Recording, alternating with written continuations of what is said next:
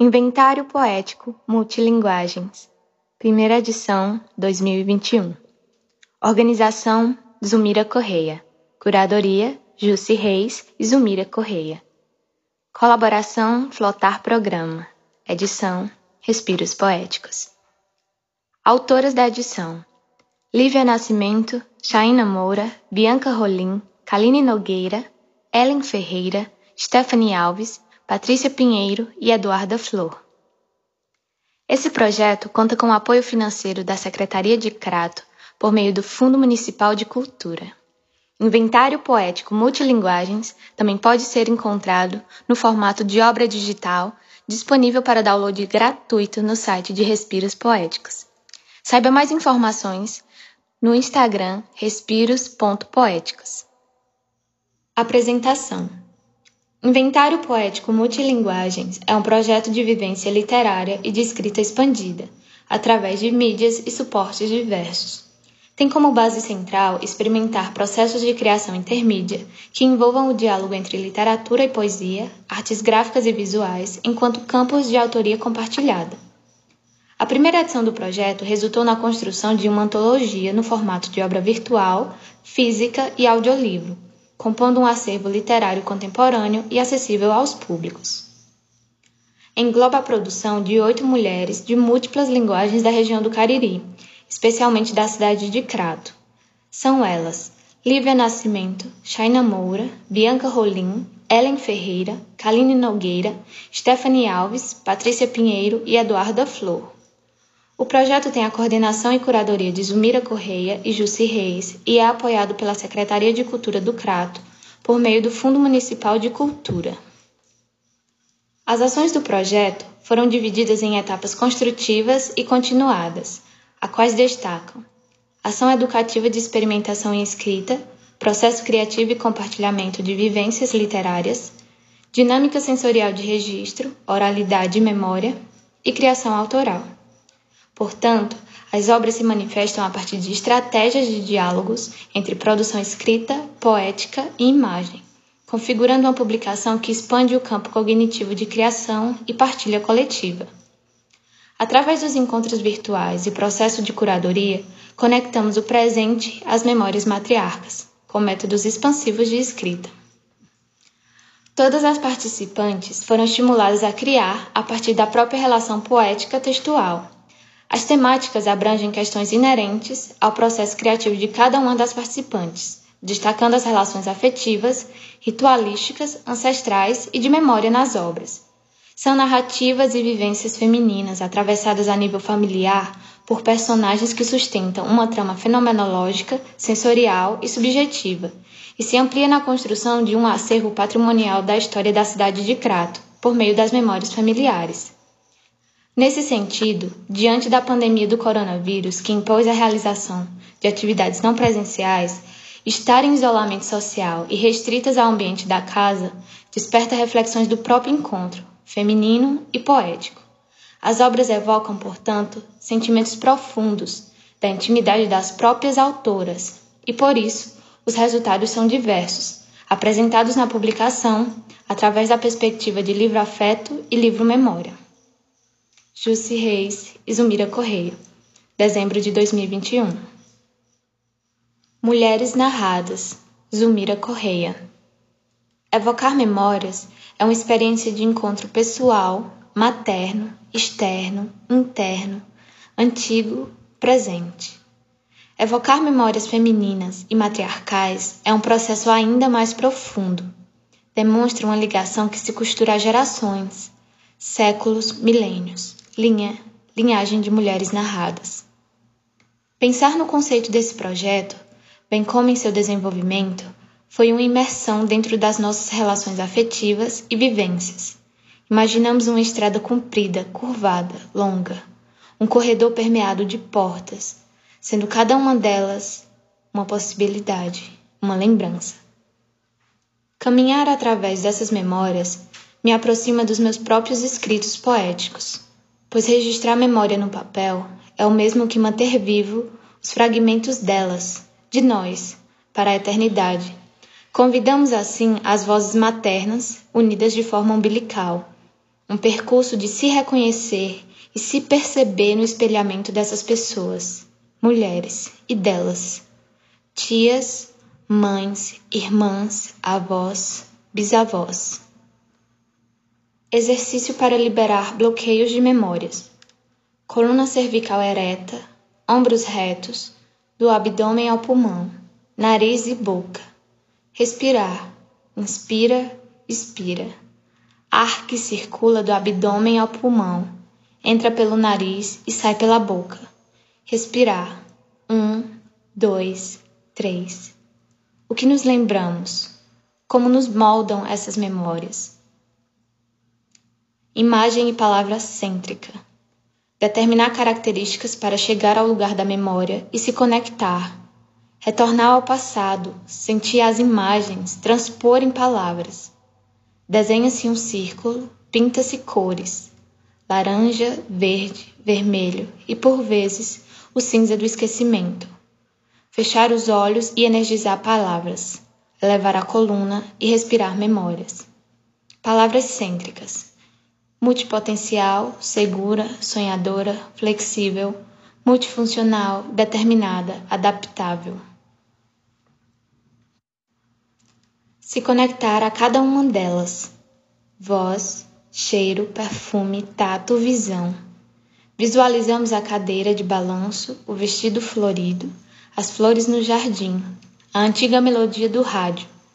E elas cantarolam conosco, vozes de gerações são existências revolucionárias. Nesse processo, derramamos algumas lágrimas de saudade. É inevitável. A emoção demonstra nossa conexão. Mulheres múltiplas, multipotenciais, multifuncionais. Respiramos mais uma vez. Repetimos o processo. Como as tuas cores se pintam aos meus olhos. Conectar pelo pensamento, o espaço se modifica. Frequência, tempo, energia. Métodos expansivos de escrita: escrever cartas, escrever no papel e enterrar, mergulhar o texto numa bacia de água, oralidade, diário, conversar e ouvir. Voz, vozes, confidência. Minha mãe se senta à frente sorrindo. Me ensina o gosto das palavras. Estendo a língua e saboreio. Me alimenta até hoje. Ela se aproxima, me beija a cabeça, me aperta em seus braços. Contato, aroma, curvatura do corpo, abraço, corpo. Do meu lado, Valsumira cantarola baixinho, uma melodia desconhecida, lenta e que só ela sabe. Lá, lá, lá. Eu me junto a ela, pois de alguma forma nossas almas se encontram. Nós duas cantamos, memória sonora, melodia sorriso. Vó Teresa nos traz um banquete, comida que ela prepara. Sinto o sabor, me desperta. Cristina e Cássia se sentam conosco, me abraçam. Tato, gesto, toque, cheiro. Imaculada eternidade. Palavras de memória. Vestido florido, flores, jardim, algodão, espelho, rosas, terra, colar de contas, azul, café, Zumira. Pimenta, cabelo vermelho, música, dança, esmalte, chá, folhas, escova de cabelo, maquiagem, água, Teresa. Vento, praia, liberdade, sal, sorriso, leveza, queijo, abraço, Cássia. Violeta, amarelo, verde, cores, brilho, sapato, aura, bom gosto, Cristina. Vermelho, manga, livros, palavras, voz, risada, Cícera. Inventário poético multilinguagem A escrita do corpo, Jussi Reis. Quando nasci, as raízes dos meus pés estavam tão profundas que se encontravam com o dela. Por isso a reconheço. Jandira chegou num dia de feira, quando o sol despontava, e abriu o espaço para o aluará minguante. Não a conheci fisicamente, mas posso sentir sua existência. Sim, era mais alta que eu. Está na altura dos meus medos e arrebenta minha coluna até chegar ao ponto que deixo de existir. Minha mãe certa vez me contou que sua força vinha dela, por isso seguia caminhando. Se raiz é nutrir e receptáculo, pode ser que até hoje Jandira esteja em mim. Pensar no inventário poético multilinguagens, projeto idealizado pela artista Zumira Correia, é reconhecer a existência na consciência. Qual a relação de fazer uma curadoria sensorial se as interposições ou sentimentos arraigados não podem ser liberados nos atos? Fui em busca da existência da minha avó materna para transcender meu ato. Busquei em minhas memórias suas marcas e caminhos, para entender que todo o sofrimento que ela experimentou para existir pode ser transmutado em poesia. Fenômenos que o tempo marca com faca, com golpes secos, com razão. Sim, nunca foi fácil existir em tempos de medo. Nem sempre foi fácil para ela gritar: existo. Inventar é recordar das experiências perdidas ou das circunstâncias que a rotina desenhou em simetrias diversas. Meu pé esquerdo é maior, sinto dor de cabeça. Lembro bem pouco da minha infância. Minha mãe morreu. Ter um instante para pensar no que significa ser mulher, na matriarcalidade em meio a tantas circunstâncias adversas, e diagnosticar as aquisições exageradas que o contexto nos permite validar saber das histórias pretéritas para reformular um futuro do presente mais que perfeito e parar o tempo.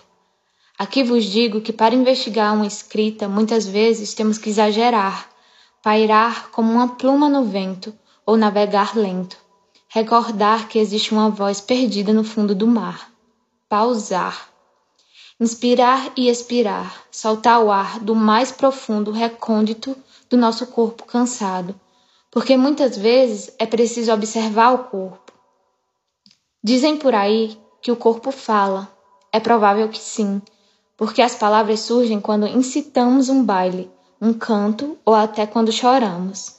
Liberar a escrita presa na memória, abrindo espaço para que a memória exista, mesmo que não linear. Reencontro, Lívia Nascimento. Jardim. Eu gosto do cheiro da chuva e do pé na terra molhada. Na infância, sempre ia para casa da avó. Jardim, o nome da cidade, faz jus. Floresta bem verde, pelo menos em dezembro. Tempo bom. Minha avó olhava para o céu e dizia a hora, se vinha chuva, se pouca ou muita. Chuva era bom, muita melhor ainda. Bom inverno, boa colheita, fartura. Todo mundo trabalhava, brincava. Meus primos iam cavando com a enxada e eu e as primas íamos colocando cinco sementes em cada buraco. Manhã feijão, tarde milho. A chuva caía, a terra molhava e a gente não parava. Cava sementes, cava sementes, cava sementes. Pé atolado na terra molhada, alguém cantava, a gente dançava. Um bom trabalho brincadeira. Quando terminava, ganhávamos acesso livre aos pés de manga e siriguela. Há quem trate o sertão cearense com muita seca, fome, miséria, mas poucas sementes em terra boa geram tantos frutos. Ninguém passa fome tendo um pedaço de terra para plantar, isso é certo. A divisão da cidade é que causa isso. Dinha, quase da família, Mãe saiu da serra aos 13 anos de idade. Meu avô entregou ela a uma família boa na cidade, a uma hora dali. O patriarca era médico. Ela cuidava das crianças e seus brinquedos, mas quem cuidava dela? Disseram que seu cabelo era fácil de pegar piolho e poderia passar para as meninas. Cortaram igual ao de um menino. Ela disse que a primeira vez que bebeu refrigerante, saiu fogo dos olhos Preferia suco de caju à cajuína. Teve uma viagem de férias e ela conheceu a praia. Bonito demais, muita água. Tão lindo, mas tão salgado, ardia demais. Saudade tinha dos barreiros e açudes. Falando em saudade, ela disse que o mais difícil era não ver mais ninguém da família. Era a terceira mais velha dos treze irmãos, então cuidou muito mais dos mais novos e agora cuidava de umas crianças que nem eram da sua cor. E essa diferença elas sentiam. Diziam que a pele preta era fedorenta, e a mais velha das irmãs sempre berrava: Tiradinha daqui, fede demais. A mais nova sempre foi mais carinhosa, puxava para perto. Tratava quase como se fosse da família. Quase como se fosse. Copo, prato, quarto, tudo separado. Mas era quase. Meu avô só ia no dia do pagamento. Não dava tempo pedir a benção. Muita correria. Acabou grávida aos 16 anos do menino da casa do médico vizinho. Muito bonito o rapaz. Ela sempre disse que o cabelo era tão grande e liso que parecia cena de filme, ele olhando para o lado. Girava a cabeça em câmera lenta e o cabelo ia se jogando lentamente. Não sabe se era isso mesmo ou sua imaginação. Mas o certo foi que o facão que ele levava para a escola chamava a atenção e desse jeito que o menino mais violento da escola ganhou seu coração. A partir daí se tornaram independentes, mas nunca felizes para sempre. Tiveram meu irmão e logo depois eu, dois adolescentes, pais de duas crianças. Isso é difícil, não é todo mundo que aguenta. Inclusive, ele ainda jovem se matou. Há quem diga que pai tinha um parafuso a menos. Eu digo-lhes que ele adoeceu. De quê? Eu respondo: da loucura ocidental. Maternidade do cansaço. Mãe me explicou logo que ia dar tudo certo. Para ela se preocupar em passar segurança, provavelmente eu ia precisar dessa confiança. Engravidei aos 18, mãe nova assim como ela, e ela tinha medo de atrapalhar meus estudos, meu futuro, minha saúde. Mas mãe é mãe, e com ela eu aprendi que para tudo dar-se um jeito. A bênção nasceu. Não pegava peito de jeito nenhum, mas eu insistia. Que tipo de mãe seria eu sem conseguir alimentar minha própria cria? Machucou tanto que era eu tirando o peito da boca e pegando a fralda para retirar as cascas das feridas da boca do menino. Chorava de desespero. Eu e ele. Mas mesmo assim, sempre tive uma vontade enorme de chegar lá. Lá onde? Lá, naquele lugar que disseram ser possível de realização e plenitude. E venho fazendo minha força para conseguir, igual para parir. Sigo o mantra do parto para o cotidiano da vida. Vai, você consegue, força, aguenta mais um pouco. Respira fundo, mais força. E foi faculdade, maternidade, lar, trabalho, maternidade, lar, faculdade, trabalho, maternidade. E vem sendo trabalho, maternidade, lar, maternidade, trabalho, maternidade, lar. Nesses afazeres que compõem o ônus da maternagem, a gente descobre que consegue ser um bocado de tudo nessa vida. Aprende a ensinar, porque o menino precisa ser bem criado então a gente vai professorando a ser cozinheira para alimentar, lavadeira, contadora de histórias, cuidadora, até manicure e cabeleireira. A gente se forja multifuncional. Outro dia senti uma enxaqueca tão forte que uma veia do meu olho explodiu. Literalmente, chorei lágrimas de sangue. E tome analgésico diário para aliviar as dores na coluna, da cabeça, do peito, da vida. No meio de tudo isso, ainda me preocupo com a coletividade. É que minhas experiências não são individuais, é geracional, estrutural. Nessa militância diária materna, mulherista, operária, política, me olhei e enxerguei a interseção entre uma multipotência avassaladora e um enorme caos interno. Com tanta coisa, a gente vai se enchendo e no final tendemos a explodir. O problema reside no processo dessa explosão, se vai ser para dentro ou para fora. A ordem natural não existe. Shaina Moura. No final do dia, eu nem me lembro que tu passou aqui. Canta um coco, dona de Jesus. Coco dendê, palmeira de fiar, só deixo de te amar quando o mundo se acabar. Tu passou aqui? Vixe, lembro não. Tô ruim mesmo. Esse menino tá grande. Como é teu nome mesmo? Vi na TV, paguei meu NS, INSS. Tenho aposentadoria. Só se fosse doida pra cair no laço de novo. Homem é um bicho ruim pra enganar mulher. Deixa eu ir embora que eu vou rezar meu texto em casa. Deu meio-dia, o almoço está pronto. Quem foi que deixou isso aqui? Sempre cabe mais um prato na mesa. Aumenta o arroz. Tá chegando mais gente. Fala mais baixo, menino. Estar tá ouvindo a missa. Amém. A água tá benta. O que é o almoço? Arroz, feijão e carne. O de sempre. Tec, tec, tec. Barulho de máquina de costura. Me ensina, Maria. Tec, tec, tec. Sem ensinar não, mas é assim. Ensinou. Vai ter lanche? Tô fazendo coxinha. Bença? Deus te abençoe. Vai dormir em casa? Guarda comida para mim, por favor. O sol do meio-dia nos lembra que ainda estamos vivas. O pôr do sol já se foi. Foi cedo. 2011. Mãe, quero ir no banheiro. Vou ligar a luz. Cobre meu pé. Tem que ser a mais bonita. Faz creme que ela gosta. Escolhe o nome. Cauã. Vou vender roupa, ter minha loja, carnaval, marquinha. Gosta de sol. O primeiro raio de sol.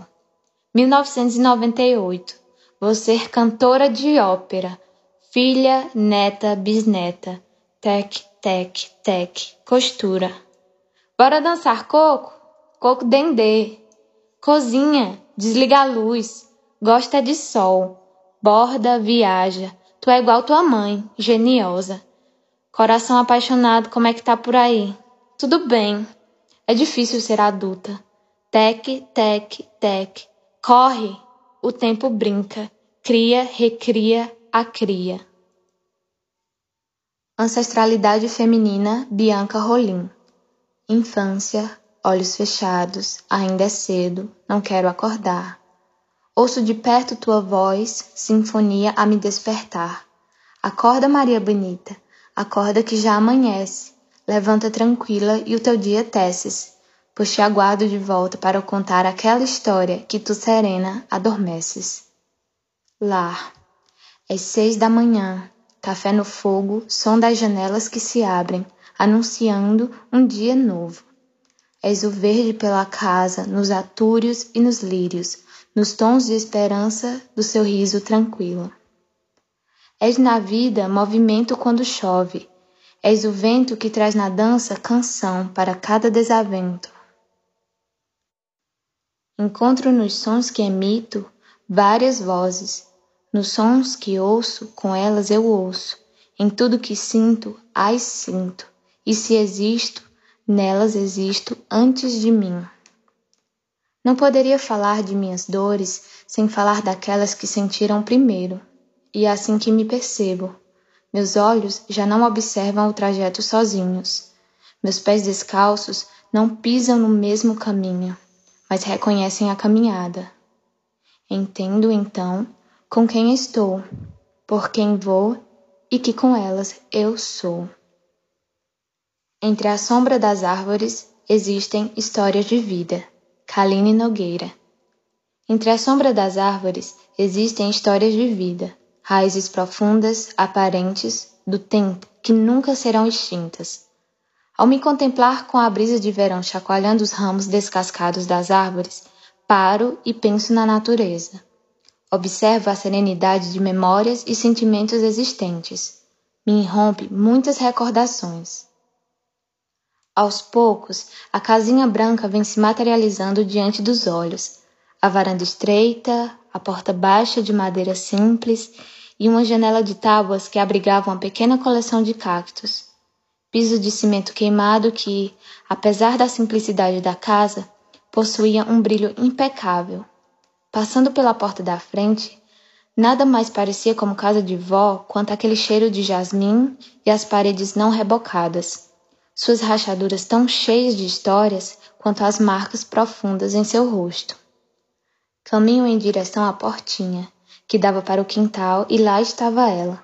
Molhava as plantas queridas, explicando para a filha e a neta o quanto a vida era semelhante àquele ato simples, o cultivar de virtudes, o regar de ideias. Suas mãos sempre me chamaram a atenção. Tinham força para dar vida às terras áridas flores murchas, árvores enfermas e ao mesmo tempo delicadas, enquanto seguravam animais frágeis e pequenos, quer fossem ou não membros de sua família. Aquelas mãos sempre me abençoaram. Quando reflito, vejo que as raízes são vistas e fortalecidas para que a grande árvore da vida cresça e fortaleça.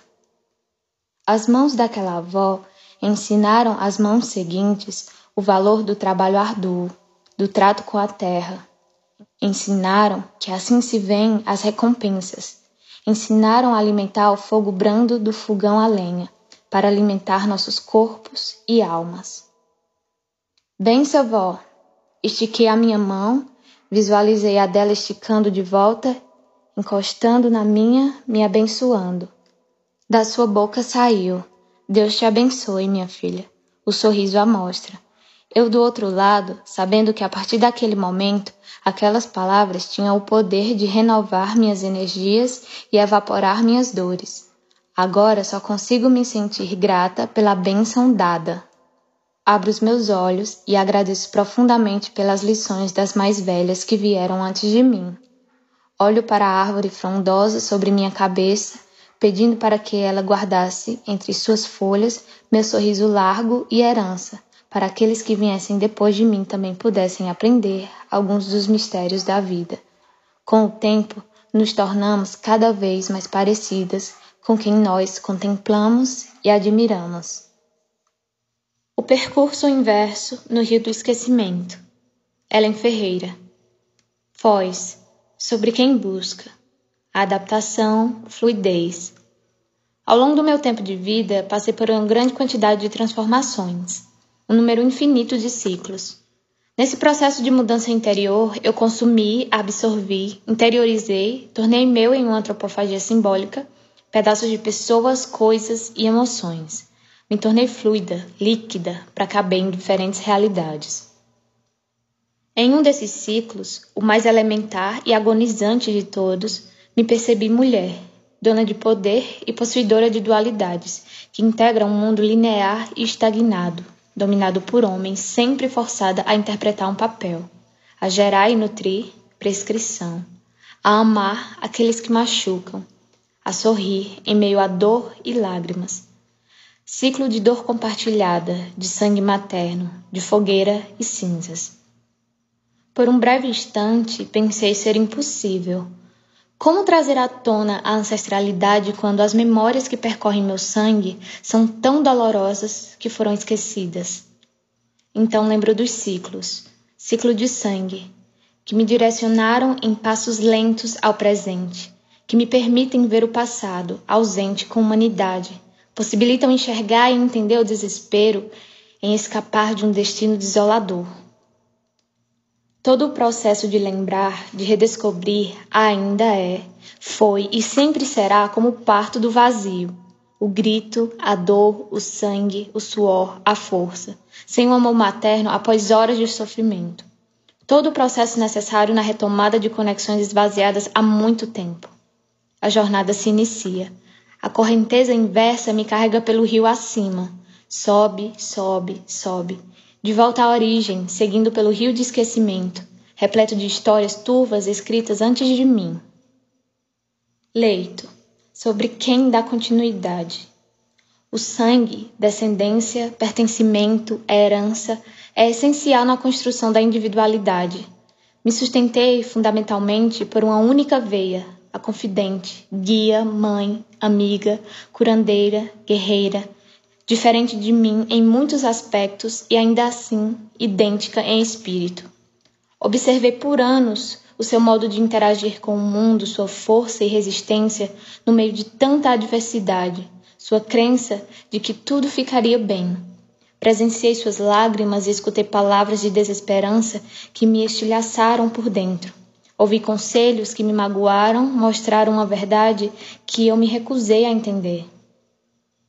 Me tornei quem sou hoje usando a sua existência como modelo, modificada, reescrita, um caminho de retalhos costurados pela linha do destino.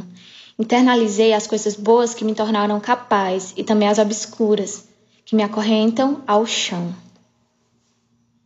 Na camada mais profunda do meu ser, o alicerce, é a sua voz que me indica a direção a seguir, me alertando sobre as curvas e tempestades que vão alterar o curso do rio formado pelas minhas memórias. Leito sobre quem dá continuidade. O início do processo de distanciamento é físico. O vínculo, que se forma precariamente através de encontros esporádicos, é capaz de resistir ao desaparecimento ocasionado pelo tempo? No final, todas as memórias se tornam um reflexo caótico na superfície agitada o abraço apertado, o cuidado em forma de remédios caseiros e olhares preocupados. Passar pelo rio uma vez é suficiente para sempre lembrar da sensação da água no corpo. Nascente, sobre a mais próxima da origem. Fiquei ressentida por um tempo, mágoa fria e viscosa que preenche todos os poros. Me senti roubada de algo que nunca achei que fosse precisar até entender o motivo que te levou a bloquear e fugir, sempre em busca de algo que pudesse te livrar do destino. Mesmo que eu não veja, ainda posso sentir a seiva que nutre essa linhagem. Palavras geradoras, descendência, distância, reconhecimento, esvaziamento, vazio, esquecimento, resistência, distância, abraço, mudança, carinho, dificuldade, cigarro, cidreira, diálogo, quebrar, novos caminhos, possibilidade, abertura. Metamorfose, Stephanie Alves. A primeira metamorfose. Crato, 12 de abril de 2006. Minha querida, hoje foi um dia muito especial para mim, pois aconteceu a maior mudança que poderia ocorrer na minha vida. Vim morar no Crato. Depois de anos, eu e minha família conseguimos sair daquela terra fria e cinzenta chamada São Paulo e voltamos para as nossas raízes. Sim, digo nossas porque, mesmo que eu não tenha nascido aqui, sinto como se já pertencesse a esse lugar desde o início da minha vida. Infelizmente, meu pai não pôde vir com a gente, já que precisou ficar em São Paulo para vender nossa casa. Mas acredito que logo, logo ele estará juntinho de nós por enquanto, minha mãe, meu irmão e eu vamos ficar segurando as pontas por aqui. Estou tão empolgada. Reencontrei muitos familiares meus que não via há bastante tempo. Minha avó, tios, primos. É realmente a realização de um sonho muito antigo viver junto com eles. E sinto que a nossa relação com o tempo vai se tornar cada vez mais forte. Foi incrível a sensação de saber que vou conviver com todos eles, principalmente com minha avó e minhas primas. Tive uma tarde bem legal brincando e conversando com elas. Além disso, a avó fez questão de fazer muitas coisas gostosas para a gente comer. Você sabe também o que significa viver aqui, minha querida. Saúde.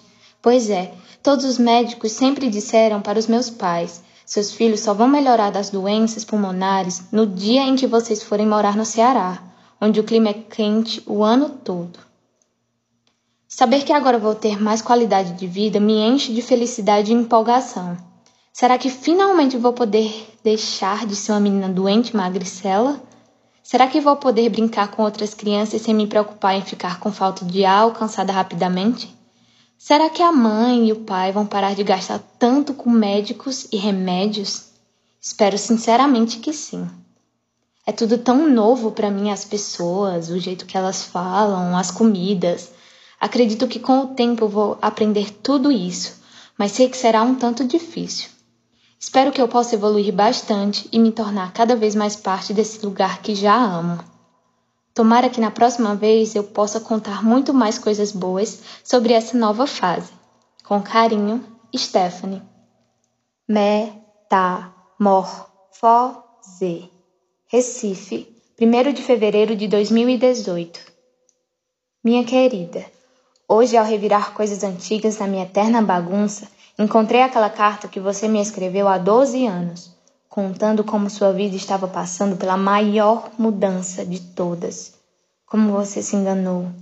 Ah, é tão doce o sabor da inocente juventude. Você que nem sequer sabia o real significado da palavra mudança, em sua singela ingenuidade, jamais imaginaria o que de fato a faria mudar a dar um giro completo de 360 graus. Mudar. Muda. Estuda que a vida muda. Minha mãe sempre disse, e não poderia estar mais correta. Estudei, mudei, me alegrei, chorei, sofri, adoeci, me curei, caí, levantei, Parei, andei, orei, agradeci, aceitei, segui. Uma estrada tortuosa e obscura que jamais imaginei, nem nos meus sonhos mais profundos, nem nos meus devaneios mais absurdos. E aqui estou eu, de vida completamente nova, uma nova pessoa, uma nova mulher, uma nova filha, uma nova irmã. É duro explicar o que aconteceu de verdade, mas algo resume bastante. Cuscuz. Cuscuz era uma das maiores alegrias, um alimento para o corpo e para a alma, um dos aconchegos mais lindos. Hoje não quero ouvir falar de cuscuz, nem amanhã, nem depois, nem semana que vem. Quem sabe em breve possa voltar para o meu amado. Todavia, por ora, estamos dando um tempo para entender o que um significa para o outro. Sou grata a ti, Cuscuz, que me alimentou todo santo dia durante aqueles quatro meses. Só não quero te ver nem tão cedo. Entenda, por favor. Saudade, uma palavra única, de um idioma único, com um sentido único. Ah, saudade. Eu ainda não sei o teu real valor. Apenas provei um pouco do teu gosto amargo. As marcas deixadas pelas lágrimas em meu rosto ainda ardem. Lágrimas secretas, escondidas atrás de uma pia de louça suja ou de um banho demorado. Saudade tem nome, cor e cheiro.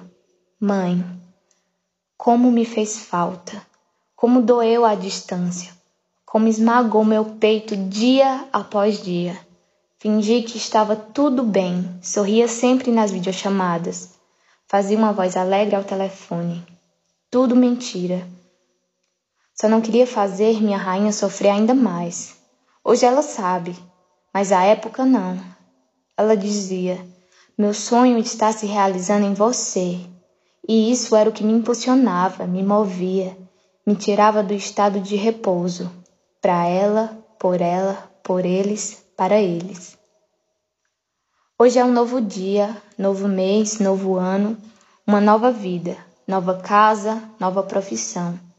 Hoje troco o salto pelo tênis de corrida, a saia lápis pelo jeans, o colar dourado pelo distintivo, a caneta pela pistola, o glamour pelo dever, o conforto pelo sacrifício. E digo tudo isso com peito estufado de orgulho, para que a você de 12 anos atrás também se orgulhe e se alegre, para que você veja que valeu a pena cada abalo sísmico, cada rachadura, cada vendaval e cada tsunami. Olha só onde você chegou. Olha só o que você construiu. Sim, você. Contra todas as possibilidades, você foi a responsável pela condução do seu próprio destino. Tome posse disso e não largue mais. E se quiser alçar voos mais altos, voe. Voe com as águias e os falcões. E se precisar mudar de rumo outra vez, siga as gaivotas no inverno ou na estação que você desejar. Obrigada mais uma vez, minha querida. Obrigada por ser você. Com carinho, Stephanie. Geradora, nome, Eterna Mãe, Sobrenome: Patrícia Pinheiro. Segunda. Antes de ter meu filho, quando chegava o fim do dia e eu estava cansada, não havia nada no mundo que me fizesse levantar da cama até que um novo dia começasse. Hoje, mãe de um bebê de cinco meses e vinte e um dias, vejo que o cansaço que eu jurava ter nada mais era que um breve ensaio para a vida e também para a maternidade. Mesmo com a ajuda de uma babá, mesmo com uma rede de apoio, a maternidade é cansativa, exaustiva, encantadora, linda, mas nem sempre fácil. Quem disser que é fácil está mentindo. Nos primeiros dias de vida dele, vêm as renúncias. Na verdade, continuam, pois elas surgem desde o momento em que descobrimos estar grávidas. Para quem é caseiro, ótimo, mas para quem não é, como no meu caso, é o fim da picada, se é que me entendem. Contudo, e não contudo, descobri que a vida é bem melhor com o meu menino.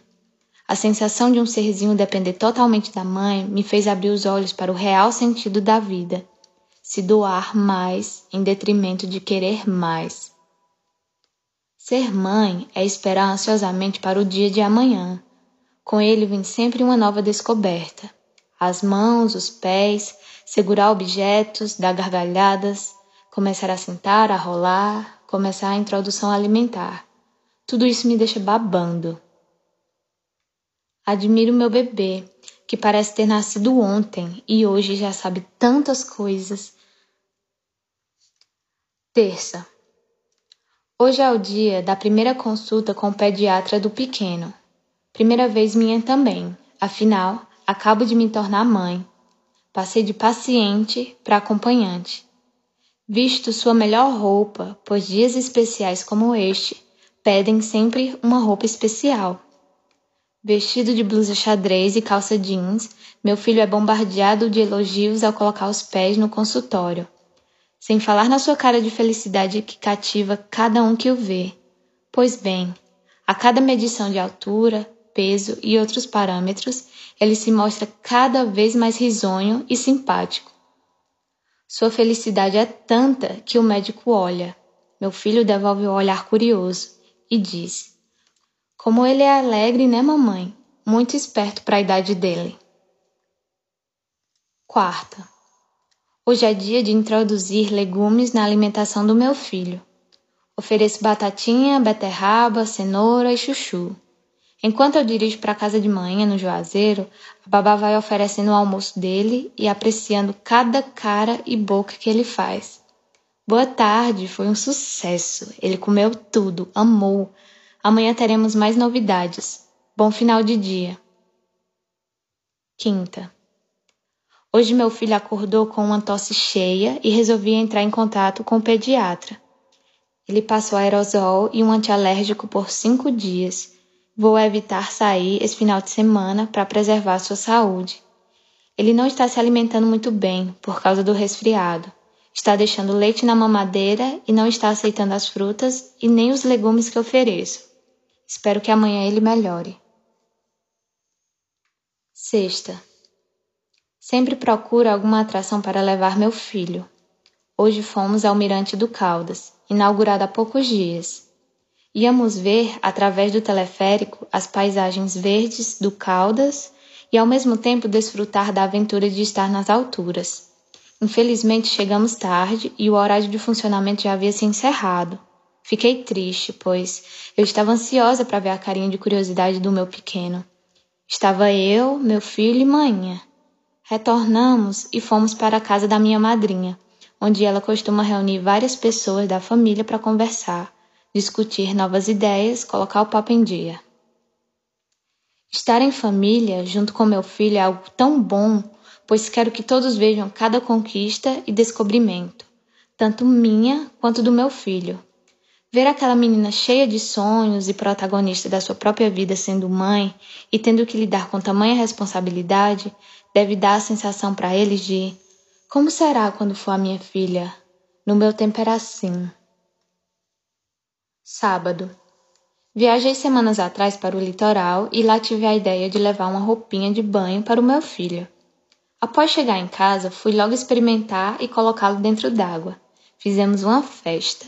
Todos os dias, naquele mesmo horário, vestimos a roupinha dele e vamos admirar seu banho. Tudo que é novo nos causa interesse, né?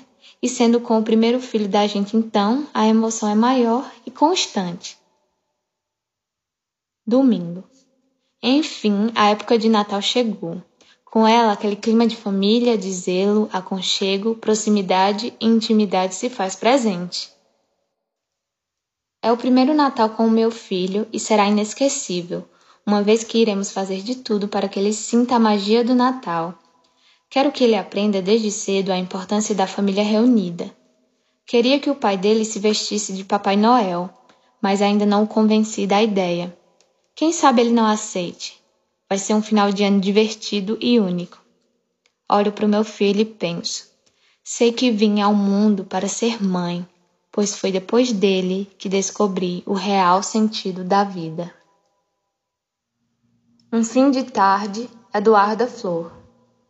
Fim de tarde, apreciando o pôr do sol, sentada na calçada ao lado de minha avó. Ela estava vestida em um lindo vestido, que era da minha bisa. bem amarelo, cheio de bolinhas pretas, cabelo bem branquinho, com um sorriso lindo, tão bela.